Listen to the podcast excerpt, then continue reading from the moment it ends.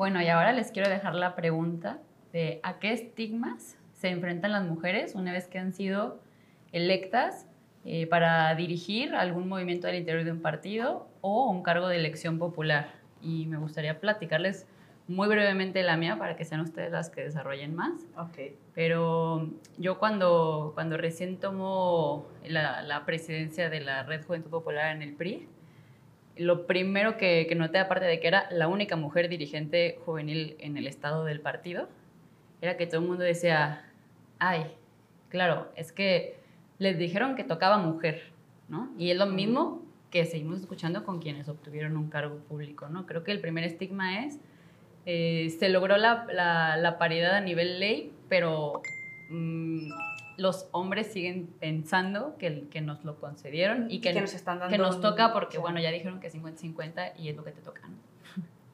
Sí, sí, es cierto.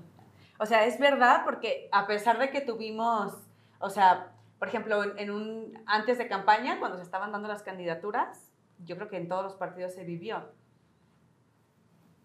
Eh, en cada municipio, bueno, en la mayoría, no en todos, lo bueno es que ya no son todos, pero en la mayoría de los municipios, cuando sabes que tienes que poner una candidata mujer, sabes que va a haber una gran bronca. O sea, sabes que va a haber, vas a tener que meterte a un rollo de socializar y de cosas que no pasaría si fuera hombre, aunque no fuera el candidato. ¿Sí me explico? O sea, si le dijeras al, a, a, quien ya se pensaba o al proyecto que ya venía trabajando, tú, vas a ser, tú no puedes ser, pero puede ser otro hombre, no hay tanto problema. Hay problema, pero no tanto.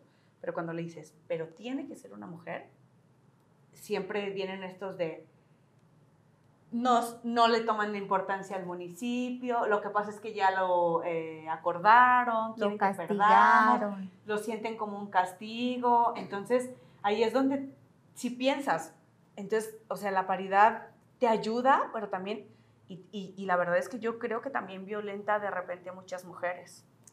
Fíjate que yo creo que uno de los estigmas a los que se enfrentan o nos enfrentamos las mujeres cuando llegamos a algún puesto, al que sea, no es nada más político, Ajá. al puesto que sea, es el sobreesfuerzo. Porque claro. todos los días tienes que demostrar que estás ahí porque tienes la capacidad, porque eres inteligente, porque te lo ganaste, o sea, porque el lugar es tuyo, porque trabajaste para eso. Y entonces es un sobreesfuerzo el que tienes que hacer todos los días justo por ocupar el lugar que te toca. Porque ya te ganaste. Eh, claro, o sea, y te digo en cualquier lugar porque, bueno, puede ser en una empresa, en un trabajo, en una institución, en una situación política, pero lamentablemente las mujeres que llegan a todos estos, estos puestos o las que llegamos a todos estos lugares es el sobreesfuerzo. O sea, tengo que demostrar que tengo la capacidad. Tengo que demostrar aparte que tengo el tiempo, porque eso, e, eso juega siempre mucho este, con las mujeres, ¿no? O sea, ah, pero si tienes tiempo, ah, es que va a haber una cena, es que no, va a haber a una salida. Si tienes hijos, es que va, si estás casada, eh, es como, uy, pero bueno, pues ya no va a ser lo mismo que si fueras hombre. Eh, exacto, entonces todo esto creo que sí tiene que ver mucho con esto de tengo que estar demostrando todo lo que, todo lo que soy, todo lo que sé hacer, todo lo que valgo, todo lo o sea, ¿por qué estoy aquí? ¿No? Y creo que ese es uno de los estigmas también por el que quizá muchas mujeres no dan ese paso de una manera tan determinada porque sí es bastante cansado y bastante demandante el, el estar en ese rol, ¿no? Y eso tiene que ver cuando llegamos a un puesto de elección popular, que, o del servicio público, que nos quitan esta individualidad cuando eres mujer y te conviertes en todo el género. Claro. Entonces, pues les voy a poner un caso. Eh, sí. Juan Pérez es corrupto. Ah, Juan Pérez es corrupto. Pero si una mujer hizo la corrupción, un paso querían llegar. Ajá, uy, ya vieron lo que es, y, y, fue mujer. Y es vieja. Sí. Ay, sí. Contesto ahorita. Sí. Eh, mayoría 62 legislatura, mayoría mujeres. ¿Y para cuándo el aborto legal? A ver, tuvimos otras 61 legislaturas y ¿por qué a ellos que también tenían y podían meter iniciativas claro. no se les exigió? Pero a, con ellas hay esta sobreexigencia de nos representas a todas. Claro. No es, es Sutanita la diputada o Sutanita la servidora pública o Sutanita la regidora. No, es todas las mujeres. Y es este estigma tan grande y ojo, el otro que también pasa, y les platico esto desde sociedad civil, cuando creamos la Red de Mujeres Jóvenes por la Democracia Paritaria, creamos la primera agrupación multipartidista de mujeres jóvenes, lo primero que nos preguntaban siempre a mí, a Elani, es, ¿y quién las representa? ¿Quién es su padrino? ¿Quién está detrás ¿Quién de ustedes? está pagando? ¿Qué ¿Quién es- quieren? claro. ¿Con qué finalidad? ¿Qué partido es? Porque un día veían la del PRD, otro era del PAN, otro era del PRI, Morena, Futuro, y era como, ¿de dónde? Al rato de que, que de verdad cuestionaban e investigaban a todas para ver, porque no concibían que nos podíamos juntar simplemente Sí, sí. para hacer política entre nosotras. Claro. Entonces estos estigmas de que cuando está una mujer es que alguien más lo puso y nos ven como un objeto, como una propiedad, cuando en realidad pues somos mujeres y no le pertenecemos a nadie, ni inclusive las que están militando no le pertenecen a sus partidos. Y es algo que no han entendido y que tenemos que quitar estos estigmas para que más lleguen. Y eso yo creo que es muy importante, ¿no? El, el entender de no le pertenecemos a nadie. Si tú llegas ahí, pues que has llegado por tu capacidad o por otras cosas. O sea, no tiene que ser. Y yo creo que esto, como tú dices, pasa en absolutamente todo, no nada más en política, en todos los puestos en donde hay una mujer en, en el poder o donde hay una mujer que tiene a cargo a otras personas Claro. que generalmente son hombres, que es como quién la puso, de quién es hija, eh, quién es su esposo, quién es su novio, eh, quién es su amigo, o sea, Claro. ¿sabes? Y ojo, si eres la hija, la novia, la nalga, lo, lo que sea de alguien, no nos importa, ¿eh? Claro. Claro. Nos importa que ya una vez que llegaste en el poder, ¿qué haces con él? ¿Cómo Claro. lo resignificas? Exacto. ¿Cómo ayudas a que otras lleguen? ¿Y cómo quitamos estas brechas?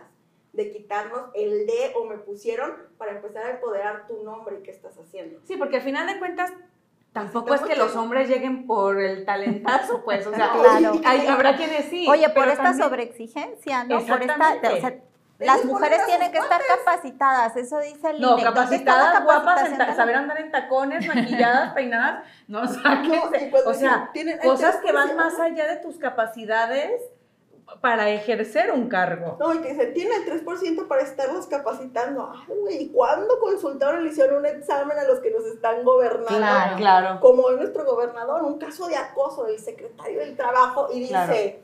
son cuentos. Ajá. En un estado con doble alerta de género donde todos los días nos matan, una valiente levanta la mano y dice, el secretario del Trabajo me está acosando, con pruebas en la mano, denuncia, medidas de protección y sale el gobernador a decir, son cuentos. Claro que para eso tenemos que estar ahí, porque vivimos también Claro. con este tema de que si te violentan, uy, te lo buscaste. ¿Qué hiciste? ¿En dónde Claro. estabas? O sea, todo, ¿no? Como, como, es que también ve cómo te viste, es que te tienes que dar a respetar, es que también, pues, ve, No. te metiste a la política. Y Es que, o y a la víctima es, dame pruebas, Ajá. claro. y más cuando está en el servicio público, y en, porque no se nos permite vernos como víctimas una vez que estás en el poder, Claro. y con ellos es, no hombre, demuéstrame, Claro. demuéstrame que él fue y te hizo. Como si fuera algo tan raro de, de ser, o sea, Ah, porque- o sea, como si fuera algo tan raro de que sucediera, porque creo que todas en algún momento hemos tenido que aguantar algún, por lo menos algún comentario en el que dices, ay, Dios mío, dame paciencia. No, y ahora peor, o sea, ¿no? la cantidad de hombres que escuchas ahora que dices, es que ya las mujeres están cañón, porque tienes que tú andarte cuidando de todo, porque basta con que una mujer te denuncie para que acaben con tu carrera. Y yo, bueno, ¿y qué tal que se empiezan a preocupar por no violentarnos? Violentar. ¿no? En vez de preocuparse de que si los vamos a denunciar para que terminen con su carrera política. Y, pe- pero es en todo, o sea, también hay, digo, he escuchado, por ejemplo, muchas mamás que dicen como, es que las niñas están muy cañonas, o sea, ahora a mí no me gustaría que mi hijo lo acusaran de violencia o de violador nada más porque no le hizo caso a una niña. Dices, ¿es en serio? O sea, para empezar, ni siquiera los feminicidas están en la cárcel, o sea, los violadores mucho menos, los que violentan menos. O sea, ¿verdad estás como mamá tan preocupada porque tu hijo llegue a ser víctima de una mujer arpía Y que que le ponga, el- o sea, es como... del pacto ¿qué va a patriarcal que también hay, aunque, Ajá. aunque lo señalen, aunque las valientes salgan y denuncien, hay un pacto patriarcal, y Sí. más con los que están en el servicio público y en el poder, de cómo lo protegemos, Sí. cómo hacemos que no pase, cómo hacemos que su carpeta esté aquí guardada, acaso el magistrado. Claro. Claro. Gravísimo, videos, hizo viral, hay videos, hay denuncia, y aún así, la primera reacción de los magistrados fue, ay, vete con goce de sueldo. claro, Ajá, sí. con- Tuvimos vete que con salir permiso. las mujeres a exigir, a decir, oye, protocolo cero, no puede ser, toler- hay videos, es una menor de edad, para que dijeran, bueno, con el 30% de su sueldo, pero ojo, se fue de todos con sueldo. Claro, no, oye, y Entonces, ¿qué aparte la denuncia de la esposa que terminó diciendo que, que lo había, que, que lo había violado, o sea, cuando era no sé cuántos años Menor que edad. él, o sea, es terrible, terrible, terrible. Y que este pacto patriarcal va desde que encubras a tu amigo que está haciéndole acoso a otra, hasta O las fotos, cubrir los típicos chats de hombres en donde están pasando fotos. Oigan, entonces, conclusión, retos y desafíos de las mujeres que ya participan. Pues yo creo que seguir fomentando la participación de las demás. O sea, seguir siendo esta punta de lanza que, que nos permitió ser vistas, este, tener espacios ya y que pues sigan fomentando el, el hecho de eh, con congruencia, ¿no? De cómo las mujeres podemos avanzar, podemos representar, podemos resolver y podemos ser excelentes políticas. Nancy. Yo creo que el reto es que se animen a denunciar cuando son víctimas de violencia, porque la violencia política también es en el cargo. Y que tenemos que voltear el miedo de bando, de que quien agrede sea quien asuma el costo político de haber dicho que está siendo violentado, violentado. Creo que es el reto y que se sepan acompañados. Paola. Yo creo que me quedo también con el de nosotros ser parte de la solución, ¿no? Ya hemos señalado muchas veces el, el- el problema. A mí como dirigente mujer no me da miedo de decir que si yo encuentro una mujer dirigente, primero la busco a ella antes que a otro joven en un municipio para yo nombrarlo dirigente, ¿no? Entonces, eh, impulsar mujeres eh, para que estén más en cargos eh, de elección popular y de dirigencia al interior de los partidos. Y sobre todo yo creo que esta palabra que está tan dicha que es sororidad. Hay que apoyarnos entre mujeres, hay que romper este pacto, hay que de verdad capacitarnos y entender mucho y tener como mucha apertura para llegar a esta deconstrucción y entender que el machismo no solamente lo hacen los hombres, también lo hacemos las mujeres, también lo replicamos y no es cierto que somos nosotros, o sea, no es que lo repliquemos en quienes educamos, porque muchas veces dicen, es que quienes educan machos son las mujeres y es su culpa que haya machistas. No es cierto. Eso no es cierto. Educamos de acuerdo a como la cultura y como, aunque sea la mujer la que está al cargo y del cuidado, siempre es el hombre el que pone las reglas. Entonces, terminamos transmitiendo un mensaje, pero sí ser muy sororas y sí apoyarnos y sobre todo tener mucha apertura a entender que también nosotras a veces somos bastante machistas. ¿Ustedes qué piensan? ¿Cómo se reconocen? ¿Han visto algunos aspectos machistas o han entendido de repente el, "Ah, no me atreví a hacer esas cosas que ahora sé que no están bien hechas y que no, o sea, que no son correctas? ¿Cuáles son los retos y desafíos que ustedes creen que enfrentan las mujeres cuando se van a dedicar o cuando ya tienen un puesto eh, de elección popular, que son presidentas, que son eh, dirigentes, que son diputadas? Escríbanos sin filtro, queremos leerlos.